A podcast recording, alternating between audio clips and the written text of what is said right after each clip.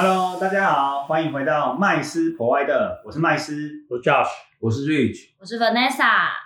太好啦，今天呃这个时间呢，我们又要再聊到一些就是呃金融投资相关的东西了。哦，那今天呢，我们想要谈谈大家呃也常常听到的名词，但是可能也不见得对大家熟悉哦。那这个东西就是期货。非常复杂的东西，它可以很深度，也可以很简单哦。那但是我们今天其实我们会呃先针对这个期货的起源啊，或它的用意是什么，我们先来做呃了解。为什么？因为我们常说哦，对于你要投资的事物啊，本质啊，你要了解清楚，或者是你要所做的决策，你要了解清楚它的本质。不然的话，其实呃盲目的追随其他人的意见去做投资理财，其实对大家来讲是没有太大帮助的。诶，那我们知道。哎，这个所谓的这个期货的起源，它大概故事是怎么样吗？可能很多听众朋友不太知道。嗯，对。就是我们像一般期货来说，我们一开始其实有东方跟西方的一个开始开头。那我们先从欧洲，十七世纪，十七世纪的一个郁金香，大家可能都有听过郁金香狂热这个东西。对，所以有人说，哎，那郁金香狂热是什么？其实一开始它只是针对说，哦，我今天我是很喜欢郁金香的人，所以我去购买了郁金香这个东西。那后来呢，慢慢的，因为大家喜欢，会有需求，渐渐的郁金香的价格就抬高了。那这时候第二阶段。投机分子就看到这，哎，这也许是个商机哦，所以呢，他就进到这个市场来。他一开始就觉得，嗯，我今天这个郁金香这么受欢迎，那一年四季都会有需求在，那是不是可以拿来做一些可能操作啊，投机低买高卖？对对对对对，然后去垫高它的价格，对，囤货。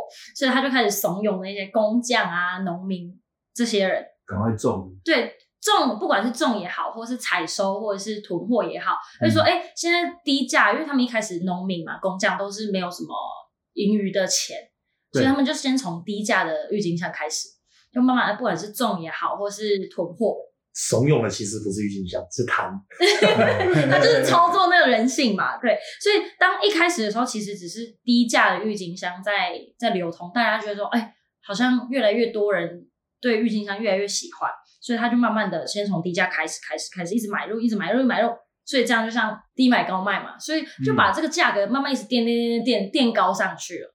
对，然后变成说，好，今天或许那时候当下有一个高级品种球根就可以换到一个像一栋高级民宅这种，就是已经可是变成已经是一种已经踢下，对，已经是一种 货币，或者是我们可能像呃回到以物易物的时代，对，就是我这有一个很厉害的。品种，我可能可以跟你换几头猪，然后或是几包米这样子的一个类型，所以那时候就是非常的混乱，在郁金香的市场当中，因为大家都是抱着这种心态，对，所以其实这个就很像我们今天要讲的，像期货概念，最初始就是其实它是以物品或是一些大众物资来去操作。那为什么跟期货有关系？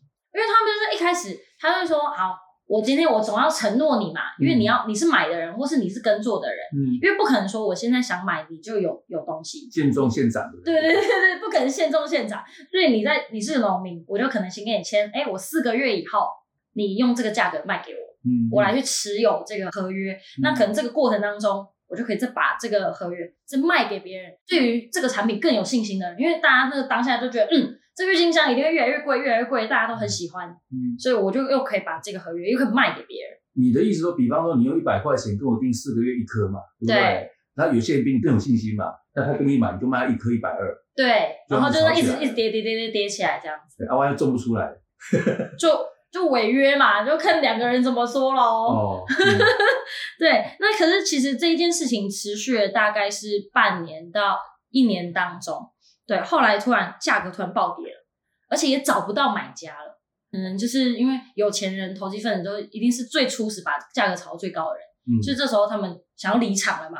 因为这个东西本来就是一个一不是民生必需品，这个东西本来就不是一个我日常生活中就会用到的东西，所以后来就是震动了议会、市政府啊等等，后来结束这个郁金香的交易。才留下很多那时候有破产的人啊，或是持有很多郁金香这些。第一次的金融海啸。对，是在那个时候。人类历史上第一个金融泡沫。对，它就是一个叫郁金香泡沫。人类第一个金融泡沫，没错。对，那这是在欧洲的部分。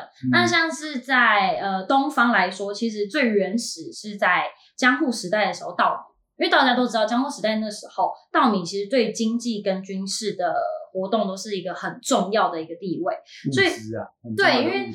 那时候打仗嘛，你一定要军人一定要吃饭啊，什么什么的，所以米商会根据这些稻米的生产跟对稻米的期待，去决定说我今天米要怎么卖，我要囤多少的米。对，所以其实我们在看到很多资料当中，大家都会知道说，从贸易商他们那时候是用可能白银，那时候交易是用白银，白银现在预购可能一年之后或是两年之后的百米，然后我就先把钱压在你这边，然后我就把订购单拿走。那这个订购单也许在明年或后年，就是时间到了，比如说我跟你签一年，那一年后你就会拿这张订购单来跟我换。这种很像我们台湾网购啊，有一些很当红，就是预购预购购，对，现在订要排到九月十月那种，就是排了半年，排了三个月，但你钱要先付啊，跟团购概念很像。对啊，对啊，对，没错没错。所以当其实，在那时候就有这样子的概念，就是大家先。压钱，然后拿订购单，然后再取货的概念。所以其实那时候也像我们刚刚一开始讲到，就是从原物料啊，然后后来到因为有这样子的需求，所以变成说我们会有合约，因为变成说不是每一个东西都是我都需要这么多东西。可能我们交易像黄金好了，我不可能我一个人我就一盎十盎司或是多少多少的那个黄金要这么多。所以后来渐渐的就衍生到我们以合约的形式产生，嗯，再后来我们才变成一个金融的商品。刚刚听完那个 Vanessa 这样子讲完那个东西方有关于期货的起源哈，嗯，可能大家都呃听这个故事，大家可能在网络上面找得到哦，但是其实各位有没有发现一个重点哦？因为期货的英文名字叫 future，嗯，对不对？那其实就是未来的概念，嗯，对啊。那我们都知道嘛，其实。人类最喜欢做一件事，什么是 预测未来？没错，人类最喜欢做的事就是预测。最想要有这个超能力。对哦，科学家穷极一生哦，找寻了所有的物理公式，不过为了证明一件事，就是未来是确定。嗯，好，对吧？就证明说我可以知道未来嘛是什么样。那所以呢，其实期货这个行为，就是我们像期货，它其实就是一个契约。那契约就是甲乙双方嘛，一个买方一个卖方，这一个行为。建构在什么东西上面？建构在人类对未来的期望，人类对未来的期望上面。好，OK 啊，看各位刚刚想想看，刚刚这个梅丽莎讲到什么郁金香。这个东西根本就八竿子打不着，跟我们生活不 也不也不能来吃，对不对？肚子饿也不能吃，都不行，对不对？纯看听起来东西方两两方人的想法不一样，西方人比较投机，东方好人比较 比较实际，感觉上是这样，对不对？可其实不是哦。所以道理就没有所谓的泡沫啊，人家是真的是有需求，对，不是因为炒作赚钱。对啊，所以哦，你看哦，不管是郁金香也好，或是稻米也好，哈，其实我都想要跟各位表达是，它其实都有一个未来的价值，嗯，对吧？为什么？因为即便是郁金香这样子的一个我们现在看起来很可笑、很奇怪的东西，但它也有被赋予未来的价值。好，OK，那稻米呢？未来价值有吗？有。为什么？因为我们没有一个人不需要吃饭，所以它也被赋予了一个生命的价值。所以呢，才会发现用契约的行为去制定，去让它未来的价格可被慢慢的确定。因为这是它最初最初。拟定契约的原因嘛？对，我不希望价格波动导致未来产生更多不可预测的风险嘛。嗯，哦，这就是期货成本又太对，这这是期货它在人类文明社会里面它最大的最大的意义。可是其实说穿了，到最后呢，只要有价格、有价值的东西，有价格跟有价值的东西，最后就会产生有投机的机会。嗯，所以呢，大家只会看到什么？就是投机的机会，不会再去发现原来它最原始的根本跟意义是什么。嗯，对哦。那所以其实呢，我我觉得我们在这边听了这个东西方的小故事，其实我们要了解说，你们现在哦为什么哦可以去投资或是投机使用期货这个产品？对，所以呢，这个就是我刚刚想要跟听众朋友分享，就它的意义是来自于我们对未来的。希望它是确定，对未来是希望它确定，所以才需要做出这样的一个契约。哦，那其实我觉得各位应该都忽略一件事情，那在我们日常生活中，这个期货的契约应用最大宗的是什么？知道吗？是什么？哦，当然就是贸易买卖一定是大家最熟知的，对不对？这是一个，但跟我们市井小民息息相关是什么？知道吗？保险。保险算期货吗？为了未来，它就是因为人类人是有价值，所以你是不是会针对你自己设定不一样的价格？嗯，未来的价格。所以我觉得我的身价很高，所以以后问人家身价就哎，你保险的，对，你保所以其实我们的生活跟期货是息息相关的。嗯。对，所以有未来的自己。对，我家人会买一个未来的自己嘛？就是说，他跟我们一般现有期货，是他不能放空。然后回去我看一下，哎，爸，我怎么只值一百万？对，所以呢，保险到底可不可以像我们现在目前金融市场上的期货一样，在期间之内可不可以转让？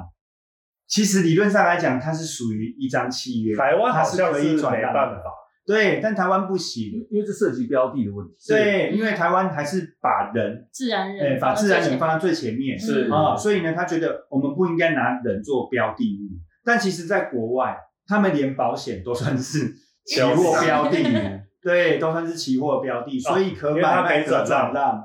对对哦，所以呢，这个很有趣吧？就差不多放空了。对对对对，我，放空可能可以，所以这一样嘛。那个西方人就是 把人当标的，啊，台湾人这边、东方人这边就是啊，你就是实体嘛，标。而且其实呢，你看啊，呃，只要有就是趋势啊、话题啊、热度的东西，其实都可以变成呃，你还没有看到它可以，它可能还没有期货。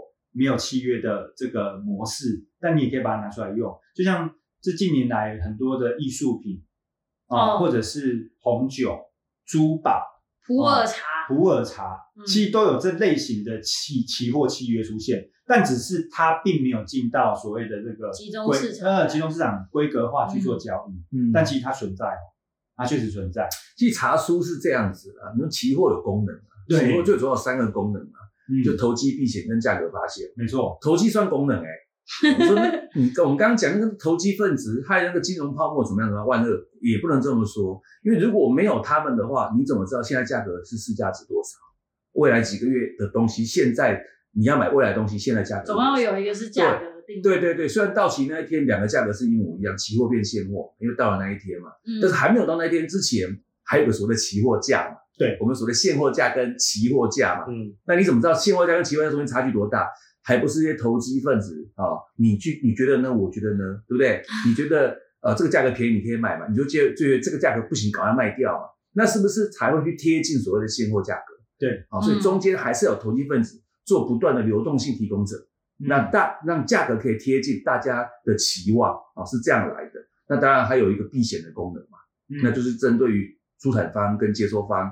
他们总要有一个合理的利润、跟时间、跟金额准备期，所以他们才能够去做他们该真正该做的事情。这比较常在用在贸易上面。贸易也是啊，贸易就有很最大的的牵扯就是利率嘛。嗯。所以有很多的所谓的贸易公司或者是进出口比较大宗的，他们常跟银行签订签订所谓利率交换啊，这是很有名的商业协议啊。嗯。而且还有公式化的。嗯。就信用状。对他们必须得控制他们进出口的成本，要不然的话，其实卖国外都赚钱。可是钱一来就一会儿就赔钱，为什么？因为对不起，因为换汇利率对换回来就变赔钱了。嗯，对，因为本国的本本国的可能呃这个汇率涨了啊，或者利率怎么样了，国外赚钱换回来变赔钱啊，那这个是企业呃就是很很难接受的一个损失这样子。那只要跟立场银行是有相反的，两边就可以立个协议，好，就是很常见的，对啊。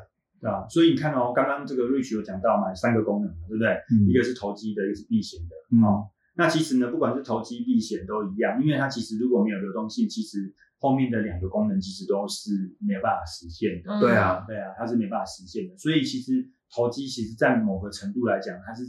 它是创造人类文明 很重要的一个推手，总要有一群这样子的人。对对对对对，总要有流动性，因为东西如果不流动，就不会有价值，也不会有价，哎，不会有价值，也不会有价值。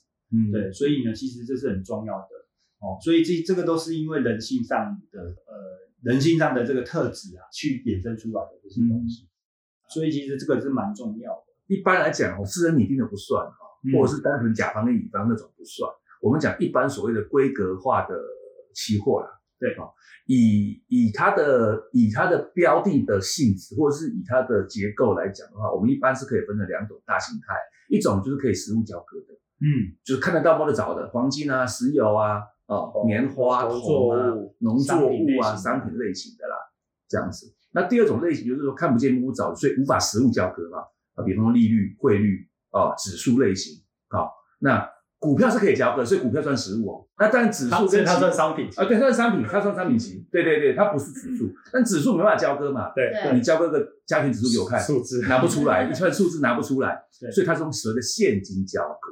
所以说以标的的类型分这两种这样子。那不管是怎么样啊，反正呢，大家还有分所谓的近期、远期嘛，大家看怎么怎么去拟定。反正就是只要是有固定的商品、固定的品种啊，那固定的这个规格啊，然后还有数量这样子，那都可以列为就是期货商品。只是说它有个很重要的条件呢，就是说嗯有具有经济效益。你不能弄个无聊对经济没有帮助的东西，嗯然后把我说我成立个期货。像我记得台湾早期就差点要成立槟榔期货，因为槟榔算是大宗嘛，对在台湾呢、在台湾。而且槟榔它是有经济效益的，对这样子。那你说它可不可以成为期货？理论上是可以的，但是问题是槟榔这个东西是有害健康的嘛？嗯，对，哦，那就是因为这个，它不是正面的产品。对对对，你说那那这样讲的话，那香烟也可以成为期货啊？我我们脑子里想到是毒品，毒哎，哦，那更可怕，对不对？有经济价值吧？有人会买嘛？对不对？海靴海靴嘛，价格飘的嘞。那讲到这个，其实我觉得保健食品什么什么这些心脏病的保健食品啊，药高血压的保健药也好，保健品也好，都可以拿来当期货对，。只是说你必须对，就是你必须要有一些，比方说它的价格波动，好、无法预测。是人类福祉的产品，绝对不可能波动的。对啊，比如说那会有既有利益者去推那个对啊这样，对经就是经济价值，它对社会有正面意义的，对哦不然你不能只有经济价值，对社会是百害，那个当然不行。嗯，你变成政府鼓励在推动去去不好的东西，对大家去交易这个东西嘛。嗯可是也不见得啊。如果我们把不好的东西价格推到天价，一方面也是在消灭这个社会问题消灭需求，对啊，因为太贵啦、我因为刚刚不是有讲到吗？它会贴近现价嘛，最好。哎，你这样讲好像另外一种思哎，维。那我来去建议一下立法院啊，啊不是啊、这个这个闲话啊，这个哦，但是我刚刚 Rich 刚刚讲的一个问题，我我我有一个重点，我想要请教，就是说，像这个你刚刚讲一个实物交割，就是跟现金交割的部分嘛。嗯，那实物交割部分很好理解嘛，反正今年的产能产能有多大哦，或者是今年的农作物生产的量有多大，大概都可以被预测得到，所以这个价格应该不会泡沫。我们讲的就是它所谓的期货价格，应该不至于泡沫。但是就像比如说小麦的价格啦、稻米的价格、石油的价格，嗯，这个产能每一年大概多少，其实都可以预测得到，所以它价格不会说突然间从呃倍数成长，这个是很困难的。但是我们好像往往在看偶尔有可能哦。呃偶尔啦，嗯因为但是其实如果有什么天灾啊，对，但是但是这个几率很少哦，嗯那也不至于泡沫化，因为最后还是会拿到因为都会用，产品嘛。对，我哦们都还是那像这些我们刚刚讲的现金交割的，比如说指数哈，我们讲嗯最台台湾最常听到就台湾指数期货对，哦，那这个根本就没有数量啊，嗯，对吧？哦，那那这样子的话，它就是有泡沫的空间哦。嗯，哦有啊当然有啊哦。当然有啊。哦，那如果我在投资期货，如果我是拿期货来做投资理财的人，那我当然我是不是应该要选择不要泡沫的？产品才对我而言是比较保守我们讲比较这个好呢不是你看，因为它的标的是台子期，台台子期的标的是什么？就加权指数。对啊，嗯，那加权指数怎么来的？是全台湾一千多家上市公司的平均表现而来。没错，对对那它如果要变成零的话，泡沫的意思变成零，全价格全台湾都全台湾的公司上市都公司都倒，对嘛？那全台湾因为台湾在做股票期货交易都是用台币做交割结算嘛。对嗯那如果全台湾都倒的话，你台币就算你就算没有买期货，你台币还是零。对，对我我相信是这样没有错，我相信是这样。但是倒过来思考，我我一说倒过来思维，就是说，那因为它期货的价格最后会贴近现货嘛，所以我们是不是可以透过期货呢，去把现货推升上来呢？嗯，短暂有时候可以，对吧？但是有的时候理论上是期货价会贴近现货价，OK，理论上是颠倒的。为什么？因为为到时候到期你还是要看看人家实际种出来拿出来的成本，嗯反映在市场的需求是哪里嘛？那你中间不管你再怎么跑，事实上就是投机者、避险者或者是交易者去中间去输赢的东西嘛。嗯到最后那一天，其实还是以现货为主。OK 好，那所以其实呢，各位听众要听到一个重点，我刚刚为什么会问这个问题呢？是因为很多人都会误会说，那像最近最流行的就是比特币，嗯，哦，很多人现在都期待比特币的期货，对，哦，那比特币呃期货不管你怎么炒作，最后还是一样要贴近现价，哦，对，贴近现价，所谓现在就是实际市场供需啊，对，实际市场供需，所以其实呃那些非实体交易的哦，实体交割的这些期货产品，各位也不用担心它有泡沫。哦，因为它只是说它的价格的波动可能会在这个期间内比现货的价格波动还，哎，比那个实物交割的价格波动还要来的大。嗯，哦，我觉得这个是听众朋友要。其实大家也会知道，说时间到了，它一定会贴近现价，它不可能如果要炒作它的价格，当然是在中间，他也不可能时间到了我才在那边炒价格吧。所以会选择有哦做期货的，有就是保掉嘛。有有一些哈手上握有大。握有，比方说比较大在最后一刻或比较大比较大多现货的，到结算那一最后一刻，嗯，有时候是最后一分钟、两分钟。比方说，我可能在期货大量先中间陆陆续续逢低就一直做多，一直做多，我是不是持有很多期货买进的合约？嗯，然后呢，我就准备很多的很多的钱，比方说台湾加权指数好，然后呢，到了结算前的那一分钟或三分钟、五分钟，我突然间大量买进台积电，哦，这种全资股。那就那一分钟就停了，对不对？就按照结算价嘛。对。那我手上的大量的多单的期货合约是大赚。对。因为我从以前就开始一直买嘛。嗯。我就故意买到一个程度，我就成本低就买，然后到了前一两分钟，就是结算自己当那一刻推价，对我自己推市场推盘。嗯。哦，大量买进全指股。好，那大量买进之后，是不是那一瞬间，那一瞬结算价，啪啦，现在电脑就定了。那我期货是不是大赚。对，好，大赚之后我手上是不是一堆的台积电，对不对？嗯，不要急啊，开始到了到了下个月，因为台子期是一个月，近期是一个月一一期嘛，然后到到了下个月的时候，我再慢慢放空，慢慢放空，期货哦，慢慢放空，好，在 最后时候再把它到货，嗯，哎，这样子这是早期外资在玩的手法。大赚，听起来好赚哦，好稳赚哦。可是你看啊，市场也不是审核，可能大家都会看说，其实为什么那个未平仓多单、未平仓空单怎么剧烈增加，都很高很高，这样子，它都持有到结算，嗯，到底是要为什么？嗯，对，所以有时候大家都要猜嘛。那所以我们那时候就这样子嘛，到底这一个月期货今天结算，大家都瞪眼睛看表演，对，啊，到底是拉高结算还是压低结算？就是那一瞬间，你发现啪一个大量。现货啪一个大量，这样天价大量什么都有，还有我们看过那种台子期哦，一分钟之内哦拉了快一百点，一分钟，啪，台积电好不用钱，狂敲狂敲狂敲还狂敲，不管多少钱的，先买就对了。他他是看指数，他不是看单那个量多，我知道。买几张，他是看指数拉不拉得起这样子。哇，这这也是一个，所以这时候外资主力都要先讲好啊，我不要一边买一边给我。一边一边有压，对啊，不行啊，跷跷板，对啊，不行啊，哦，就是等等于是说，先讲好我要推了，对，我们就要一起把这个架在头上，那对啊，这样算我一直压低卖，因为我一直你买，我们两个大位是我们两个对坐，你一直。疯狂卖，我一直疯狂卖，那价格上不去啊！两个人都上不去，对不对？你要拉高价格，我就压低卖给你。那这样算内线吗？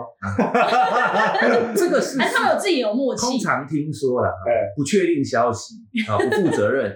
他们其实在每个月有固定时间会喝咖啡讨论。哦，这个月你现在多单部位多少，现金多少，我多少？哦，我们怎么？这个月线要怎么画？对对对，看是你先赚前面，还是我先赚前面？哦，啊，不要我们到时候挤一堆就好了，是这样的。还上个月里面都有闹你了，好几方嘛，就轮流了。这就也他们也是用到期货这种概念，对，那等于是钻漏洞，嗯，那等于钻漏后，所以后来呢，期交所规定就改了嘛，本来是一分钟前嘛，或是那一刻的那个收盘价，现货收盘价为主为结算价嘛，后来就改了，现在怎么改了？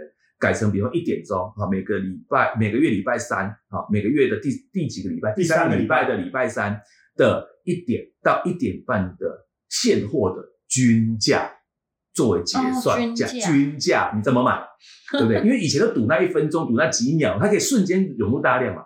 一分钟，对，那个三十分钟的均价，这样子，所以就要买三十分钟了，就是一直一直一直进，一直一直对，之类的。所以现在这种情况已经基本上比较看不到，要不然早期的话就是这种钻漏洞的一大堆嘛，钻法令漏洞。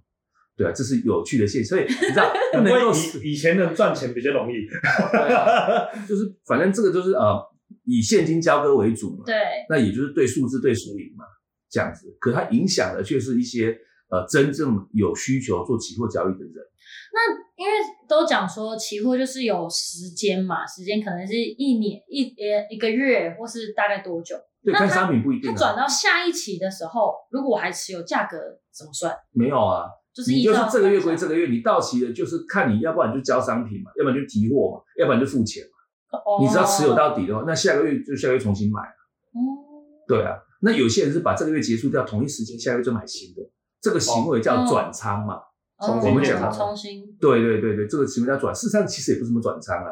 其实就是结束掉上一个合约，它是连续性的，是连续再买下一个，对，只是它是在一秒两秒内同步完成而已。哦，卖掉我买新的，对，就是可能可能交男女朋友一样嘛，啊，没有那种就是等于是 就是无缝接轨，他们从来不劈腿，我没劈腿，只是无缝接轨 这样子意思。对，无缝接轨，左手换右手。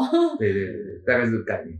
我们大概今天呢，我们就先把呃期货的这个起源啊，还有它的简单的一些分类先了解一下。我们下一次呢，会再针对这个期货里面的一些应用啊，或者是产品里面的分类啊，或者是什么哦，再讲解一下，嗯，跟各位呃听众做个分享。今天节目就到这边喽，哦，谢谢各位喽，谢谢，各位，下次见，拜拜。